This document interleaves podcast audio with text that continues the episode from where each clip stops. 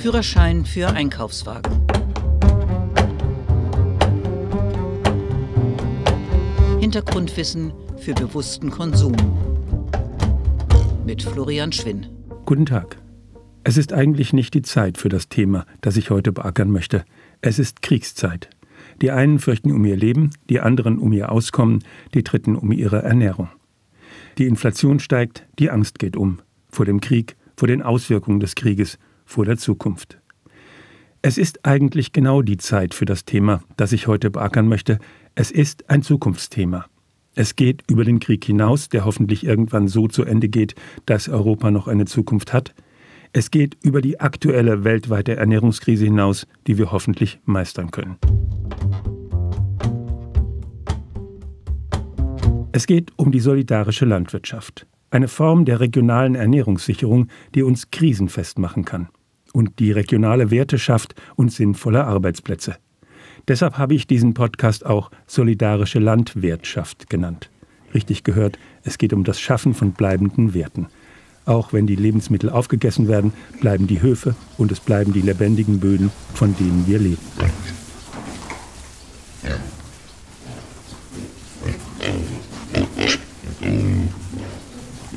Wir sind in Kattendorf, 35 Kilometer nördlich von Hamburg, in einer leicht hügeligen Geestlandschaft. Um es genau zu sagen, Endmoräne aus der Eiszeit. Lehmige, schwere Böden. Hier liegt der Kattendorfer Hof, der größte Demeterbetrieb der Region. Und einer der ältesten Höfe, die Solavi betreiben, solidarische Landwirtschaft. Die Idee zur Solavi habe ich im Winter 89 aufgeschrieben. Und inspiriert dazu bin ich äh, gewesen, noch wieder drei Jahre vorher, durch ein Seminar mit dem Gründer der Bochumer Bank, GLS Bank, Ernst Wilhelm Barkow, der uns jungen Landwirten in einem Kurs gefragt hat, meint ihr, dass Lebensmittel einen Preis haben? Und er hat das nicht weiter ausgeführt, hat uns mit dieser Frage mehr oder minder allein gelassen denke, die meisten, denen ist diese Frage nachgegangen bei mir, hat sie sich festgekrallt. Und nach der Erfahrung, die ich auf meinem ersten Pachthof gemacht habe, auch mit Milchliefergemeinschaft und so weiter, ist mir klar geworden, da muss es mehr Verbindlichkeit geben zwischen Verbrauchern und Erzeugung. Und äh, da habe ich mich dann am Ende, als ich den Hof zurückgegeben habe, den Pachtbetrieb nach drei Jahren, habe ich mich hingesetzt und habe die Idee aufgeschrieben. Und das ist im Grunde genommen das, was wir heute machen. Mehr Verbindlichkeit zwischen Verbrauchern und Erzeugern. Darum geht es Matthias von Meerbach, der mit einem Partner Mitte der 1990er Jahre den Kattendorfer Hof pachtete. Die solidarische Landwirtschaft ist eine Idee, die Verbraucherinnen und Bäuerinnen zusammenbringt. Für die Höfe bedeutet sie Planungssicherheit.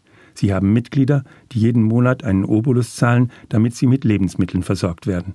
Die Höfe können planen, sie können ein Budget erstellen, an dem die Mitglieder der Solavi beteiligt sind. Die Konsumenten bestimmen mit, was für sie angebaut wird und wie. Das Konzept wurde in den 1960er Jahren in Japan entwickelt und heißt dort Teike, Zusammenarbeit.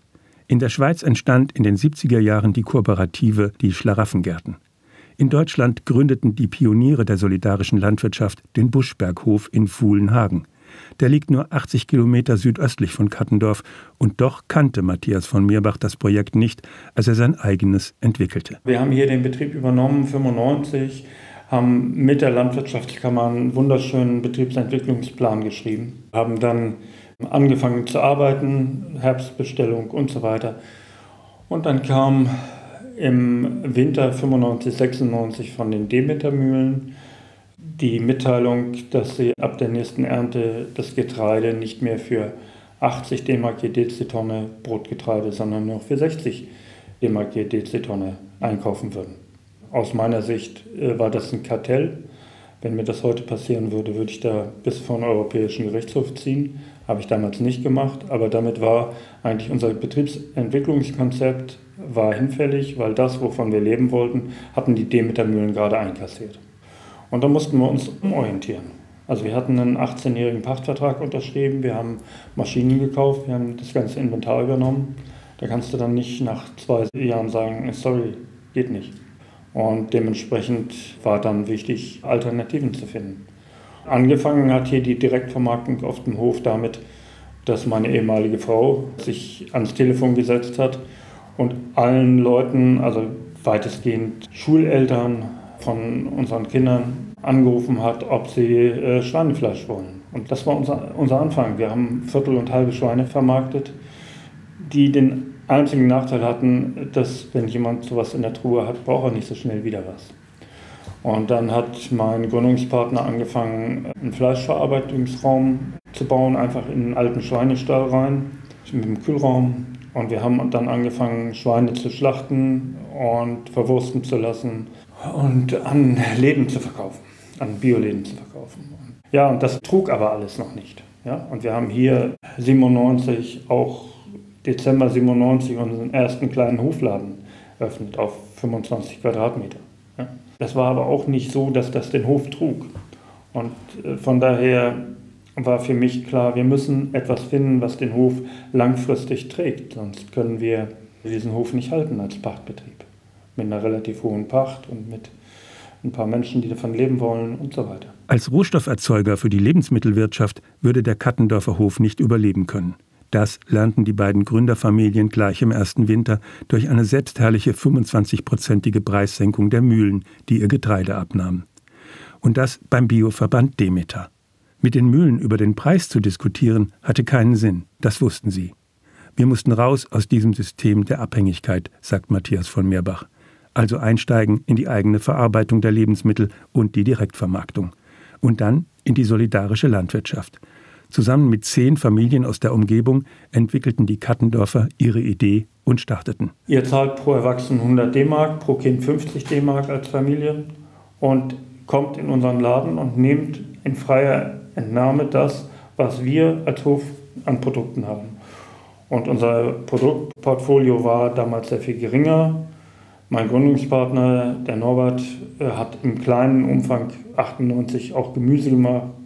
So hatten wir ein bisschen Gemüse, ich hatte Kartoffeln, wir hatten Fleisch, also Schweinefleisch, auch ein Wurst.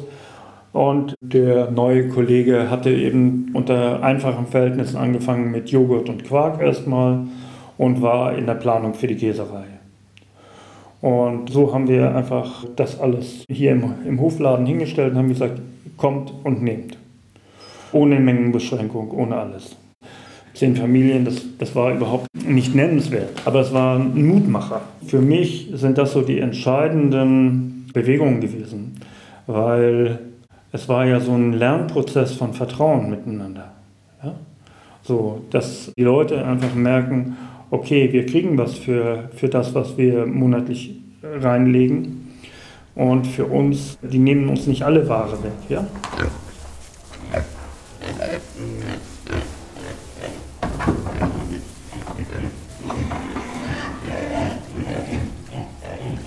Über 20 Jahre später ist der Kattendorfer Hof deutlich gewachsen. Der Hof ist auch nicht mehr gepachtet. Er gehört jetzt der Gemeinschaft der Betreiberfamilien. Eine zweite Hofstelle ist vor ein paar Jahren dazugekommen. Zusammen mit dem 20 Kilometer entfernten Gut Neverstaven bewirtschaften die Kattendorfer jetzt über 400 Hektar Land. Es gibt eine Molkerei und eine Käserei, eine Kooperation mit einem Demeter Bäcker und einem lokalen Metzger.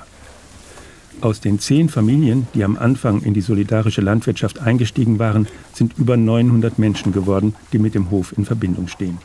Sie haben mehr als 600 Ernteanteile gezeichnet und zahlen dafür monatlich. Es gibt keine freie Entnahme der vorhandenen Waren im Hofladen mehr, sondern Ernteanteile.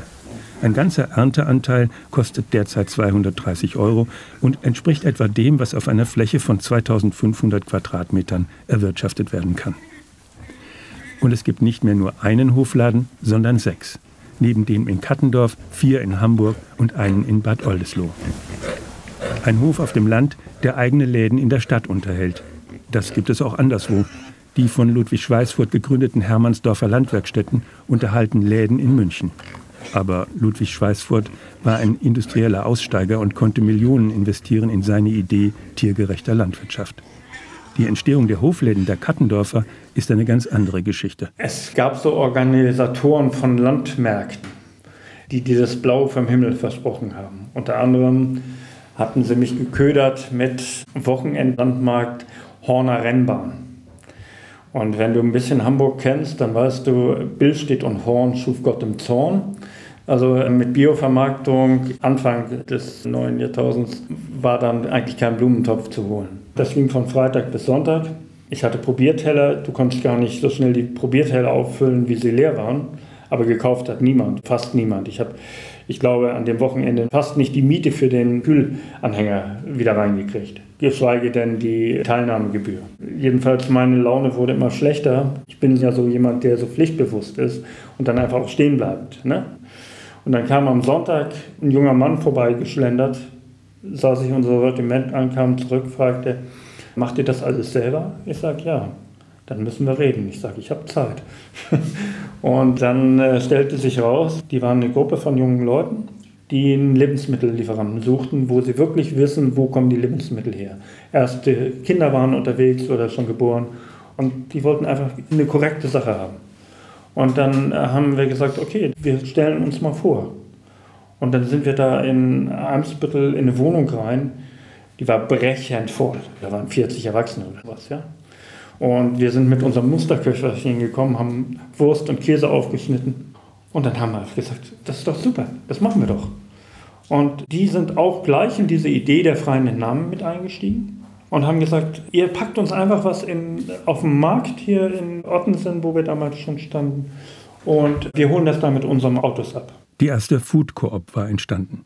Jede Woche holte die Gruppe ihre Lebensmittelkisten am Marktstand der Kattendorfer auf dem Wochenmarkt ab und verteilte an ihre Mitglieder. Und dann haben die das ihren Freunden erzählt und dann haben die Freunde gesagt, boah, das wollen wir aber auch. Aber wir wollen hier das in St. Pauli haben. Ne? Die nächste Gruppe war in St. Pauli und hat da eine Tiefgarage gemietet. Ne?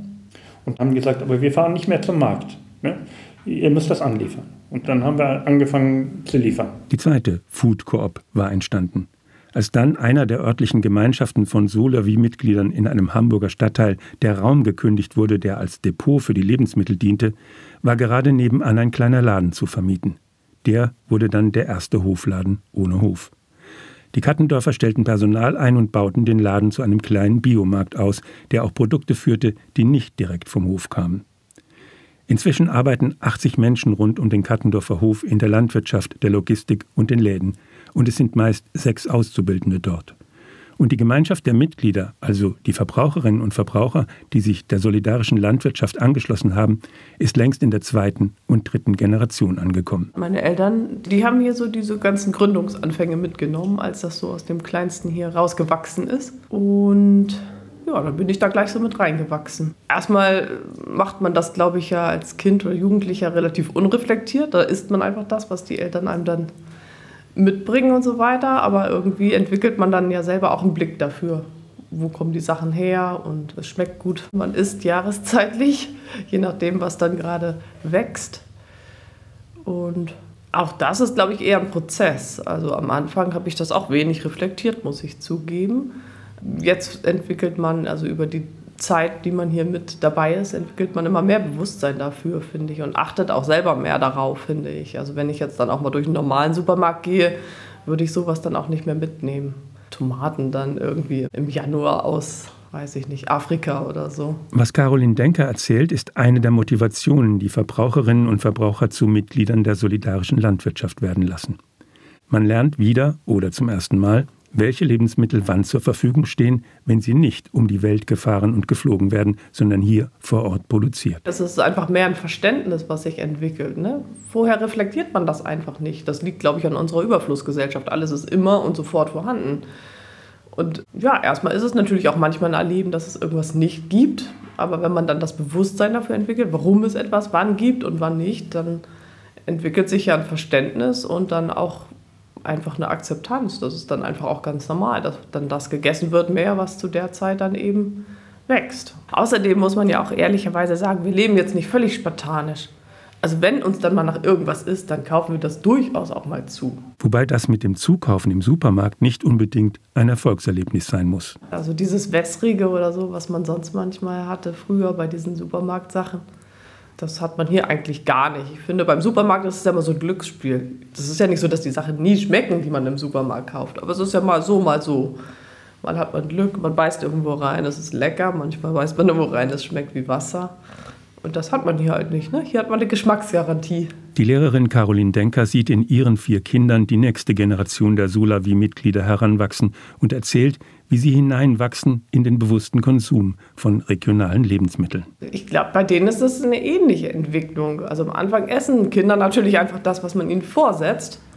Aber gerade bei den größeren oder auch bei den kleineren merkt man schon, wenn man ihnen das auch ein bisschen erklärt. Und die gehen auch hier mit auf den Acker und die Kleinen sind immer hier mit im Kuhstall. Also erstmal ist es natürlich diese Erfahrung, dass sie auch wahrnehmen, wo das Essen herkommt. Aber sie entwickeln auch durchaus ein Verständnis dafür. Also man muss ja nicht immer so tun, als ob Kinder nicht verstehen, wenn man ihnen das begreiflich macht auf kindlicher Ebene, warum das und das wichtig ist, darauf zu achten, dann verstehen die das ja durchaus. Also die sind jetzt schon sechs, neun und zwölf, also von daher. Ein Demeterhof ohne Rinder ist vielleicht möglich, aber wenig sinnvoll. Der Anbauverband schreibt seinen Mitgliedern Tierhaltung vor, weil ohne sie eine Kreislaufwirtschaft auf dem Hof kaum funktioniert. Als die Kattendorfer den Hof in den 90er Jahren übernahmen, war das ein konventioneller Schweinemastbetrieb mit Ackerbau. Sie übernahmen ein paar Sauen und schafften dann alsbald eine kleine Kuhherde an. Schwarzbuntes Niederungsrind, eine robuste alte norddeutsche Rasse. Übernommen von einem Bauern, der aufhörte und 50 Jahre züchterische Arbeit in die Herde gesteckt hatte. Jetzt musste nur noch jemand gefunden werden, der mit den Kühen arbeiten wollte. So jemand wie Juliane Tantau, 30 Jahre alt, studierte Biolandwirtin und erklärte Ziegen- und Kuhliebhaberin. Unser Nachbar, der hatte Milchkühe früher. Und von daher wollte ich schon immer was mit Milchkühen machen. Und dann, genau, war so ein bisschen die Frage, ob vielleicht doch lieber mit Ziegen. Aber letztendlich sind es dann doch wieder die Milchkühe im Beruf und die Ziegen im Privaten. Also einmal sind Kühe einfach wunderschöne Tiere so ja, sind so schön ruhig, haben wunderschöne Augen, wunderschönes Feld. Und dann finde ich aber auch bei Kühen nochmal besonders einfach das ganze System total spannend. Ja, die Wiederkäuer, überhaupt, ne, eben die Kuh so, ist einfach wahnsinnig interessanter, spannender Organismus so. Ja, und dann eben auch dieses, dass Kühe einfach irgendwie aus Gras, was für uns komplett wertlos ist, sowas Hochwertiges wie Milch machen, was man so wahnsinnig vielfältig einsetzen kann. Das finde ich einfach so ein tolles, ja, so ein tolles System. Und dadurch einfach auch wahnsinnig spannend. Spannend findet sie ihre Kühe auch, weil sie der Nukleus des Betriebes sind.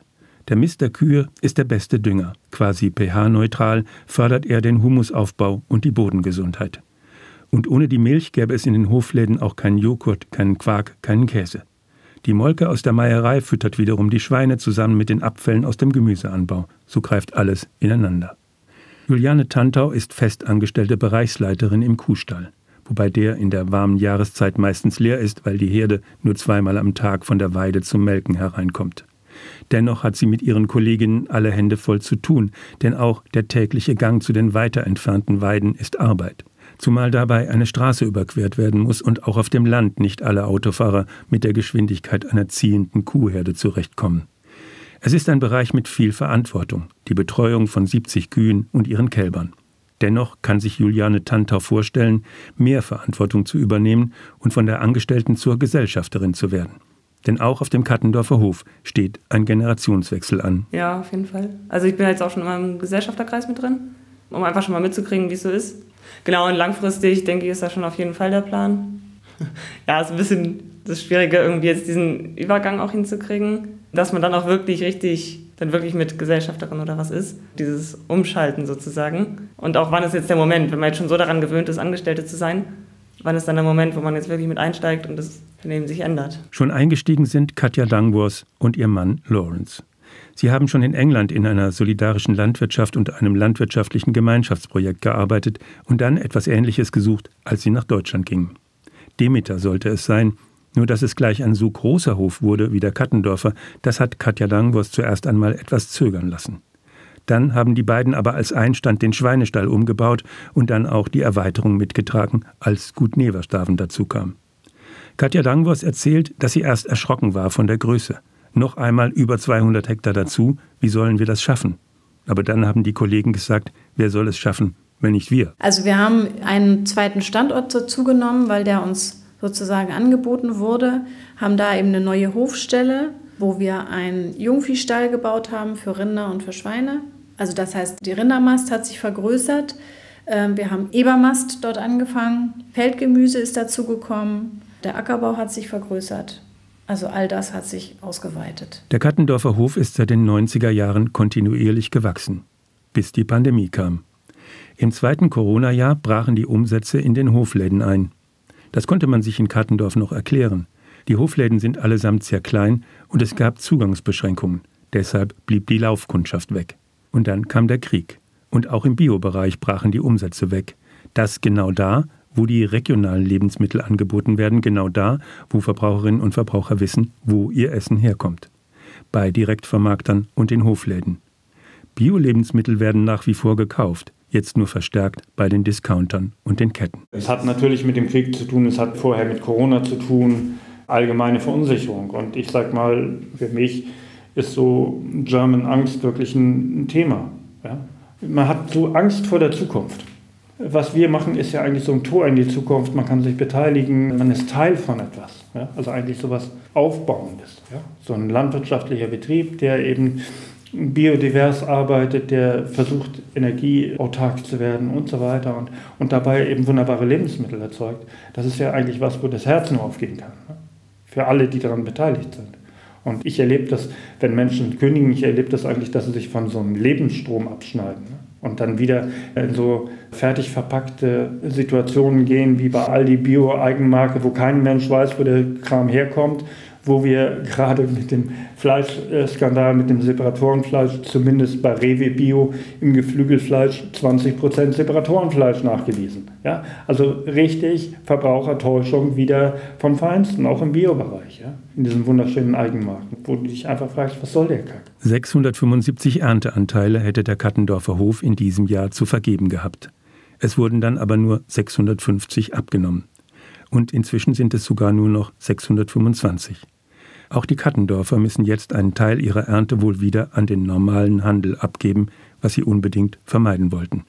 Katja Dangos sieht es nicht ganz so düster wie der Hofgründer Matthias von Meerbach. Sie glaubt, dass die German Angst besiegbar ist. Das ist eine Herausforderung für uns jetzt, dass wir Menschen dazu bekommen, auch positiv in die Zukunft zu blicken. Und das ist natürlich mit einem Hofbetrieb sehr einfach, weil hier alles so sinnvoll ist. Und ich lade immer alle ein, auf den Hof zu kommen und vor allem auch in den Kuhstall, weil da ja eine Grundruhe herrscht, die ist ganz unbezahlbar. Und die Menschen, die kommen, weil sie uns zufällig besuchen, die sagen alle, habt ihr das hier schön? Was ist das hier für ein Paradies in Kattendorf?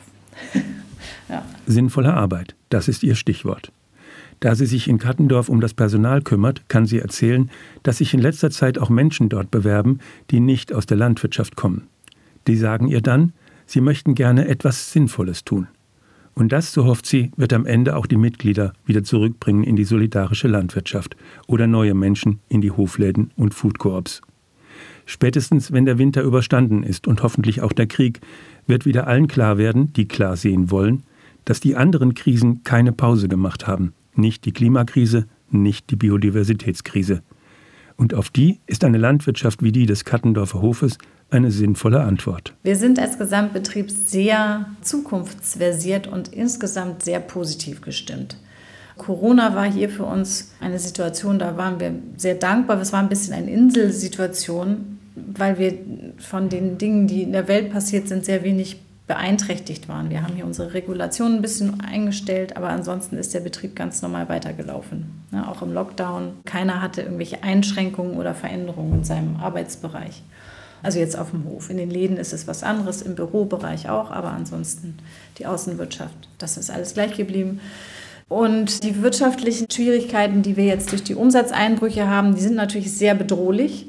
Und dennoch sind wir, oder habe ich das Gefühl, es muss, weil wir die Sachen, die wir hier machen, so positiv sind und so sinnvoll sind, gerade jetzt zeigt sich, dass die so richtig sind, dass es eigentlich nur gut weitergehen kann. So viel für heute vom Kattendorfer Hof. Das Netzwerk Solidarische Landwirtschaft verzeichnet übrigens über 400 Solavis in ganz Deutschland und viele von denen könnten mit mehr Mitgliedern weiter wachsen. Das nur für diejenigen unter uns, die jetzt vielleicht doch gerne wissen wollen, wo das eigene Essen entsteht. Und für die, die schon immer wussten, Essen ist politisch. Jetzt nur noch der Hinweis, dass der Podcast immer am ersten Donnerstag im Monat erscheint auf florianschwinn.de, beim Overton Magazin und natürlich an den üblichen Fundorten bei Spotify und Co.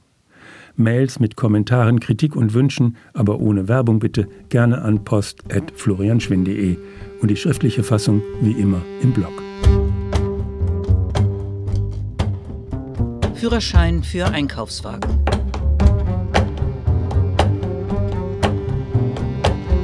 Ein Podcast des Westend Verlages.